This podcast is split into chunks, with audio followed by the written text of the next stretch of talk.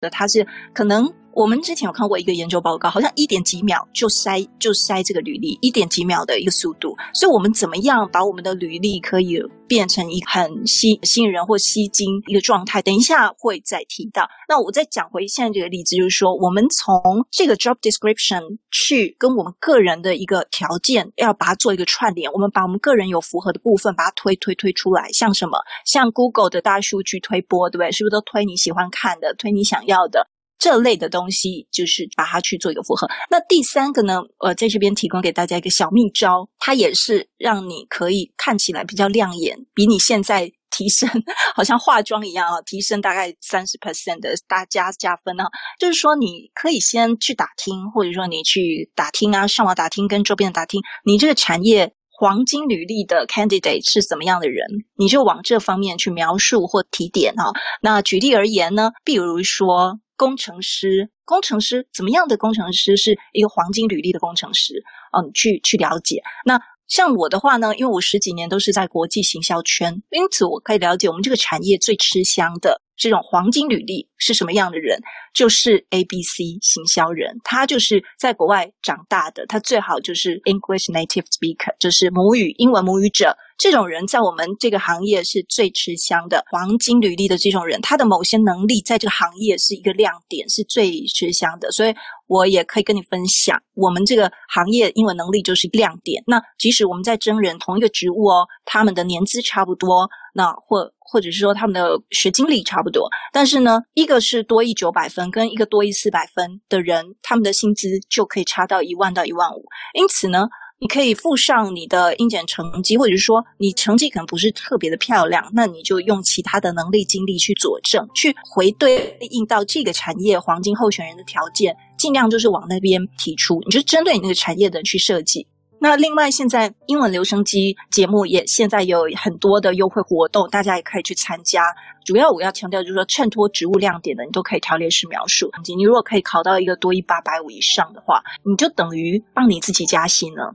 就是在我们在看这么多相同的植物，然后学经历也差不多，但是他可以用英文来帮他自己做一个加薪，这是我的分享。嗯，感谢我们戴老师，这个非常精辟，非常详细。那因为我现在其实有看到一些 CV，就是他们也有人说他们可能在英文上面已经拿过什么证书，然后已经可以就是呃流利的去说，但等我真的打电话让他去说的时候，他又说。啊，拿到那个证书已经好几年啦，有点忘记啦。所以说，英文其实是要一个去经常去练习、去经常说的这样呃这样的一个语言，对，这样的一个技巧。嗯，对，所以这一定要维持，就是像戴老师刚刚讲，就要持续的去练习，对吧？嗯、每天去呃至少维持那个程度，或是更进一步，这是最好的。对对对。那我们现在去讲到情境二，因为情境二呢，其实就是当你通过这个第一关的筛选履历之后呢，你要进进入就是面试嘛。那面试我们刚刚讲过，最常被问的问题就是自我介绍，嗯，self introduction，对吧？嗯、那像我们一开始就会说，哎，请你来自我介绍一下。嗯、那自我介绍到底是在介绍什么东西呢？它其实是一个承先启后的一个一个环节。对，你不但要把你自己过去的经历呢给给面试官讲，你还要用你的经历、你讲的内容去吸引面试官问你一些。他会想要听的话题，而且就跟刚才戴老师讲的一样，他首先你要做这个自我介绍之前，你要做这个面试之前，你一定要认真去研究 JD，哦，然后要把 要 对，然后要把自己的这个自我介绍跟那个 JD 去相结合，希望能够在这自我介绍当中突出他在 JD 里体现出来的这些能力，然后可以更好的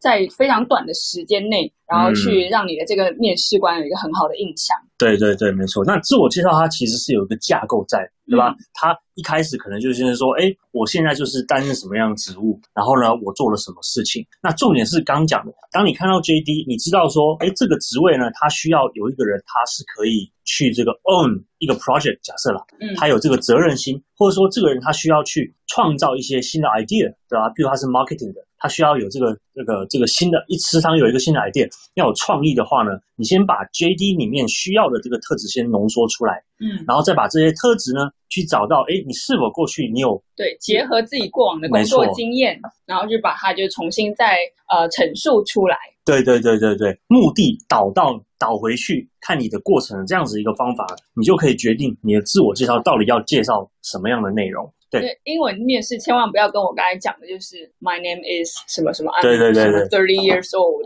对，然后什么呃，讲一些就是无关紧要的话，或者是说把这个当成像相亲一样，你知道吗？哦，就是讲说什么我是什么星座的，哦，那这不行了。或者是说 my hobby 之类的。对，这个就是没没有必要。OK OK。因为呃，自我介绍我们大概就是三分钟左右的时间嘛。对。因为太长的话，面试官其实也会走神。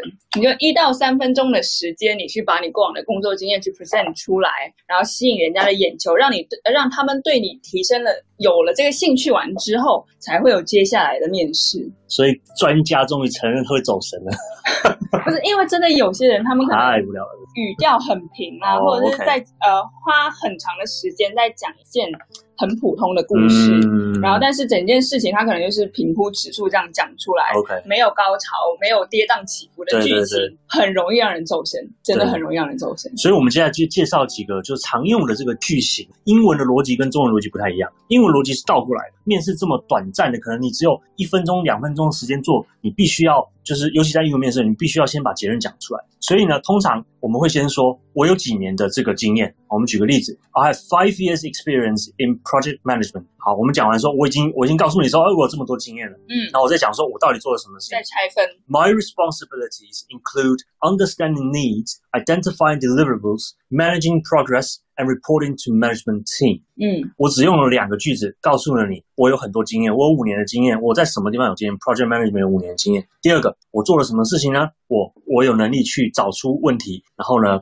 把我的这个 output 给我的领那个这个领导层去讲，嗯，所以我马上综合了两个句子就把这件事情讲完了。而且它当中也涉及了一些沟通能力，然后解决问题的能力等等这些，就可能在很短的这一句话当中，你把你的能力展现出来，把你的这个经验高光给表达出来。没错，没错。嗯，那讲完了这个最浓缩的句子之后，接下来要讲什么？他要举个例子嘛。嗯，要告诉面试官说，那啊哈，你讲的这么，我讲的这么厉害，那我实际上创造了多少价值？嗯，因为面试官最在乎就是你能创造多少价值，对吧？所以你接下来就可以说，At my current company, the biggest project I've worked on was something，对吧？你可以讲那个 project 的名字。My team achieved an amount of uh three million USD in annual sales, which is five percent more than our original target. 也就是说，我告诉面试官说，All right，我现在最最近的这个工作呢，有一个非常大的一个专栏一个项目在做，我最后达到了三百万美这个业绩，是我们的目标的百分之五的增提升。嗯。我用一个句子就把呃一到两个句子就把我做过了一个例子，一个非常不错的一个结果讲出来了，嗯，对吧？这就是我刚刚讲的，先讲结果，我再举例子，OK？那最后你可以再强调一遍，就是说，哎，那我的特质是什么？譬如说我是一个呃 responsible person，当然这大家大家都应该 responsible 啦，对，或者你可以说 I performed well under pressure。大家都学到了吗？如果没有听清楚的地方，可以再往前三五分钟，再多听几次哦。最近这个时期呢，算是百年难得一见的劳方市场，所以祝福要转职的朋友都可以找到更好的工作。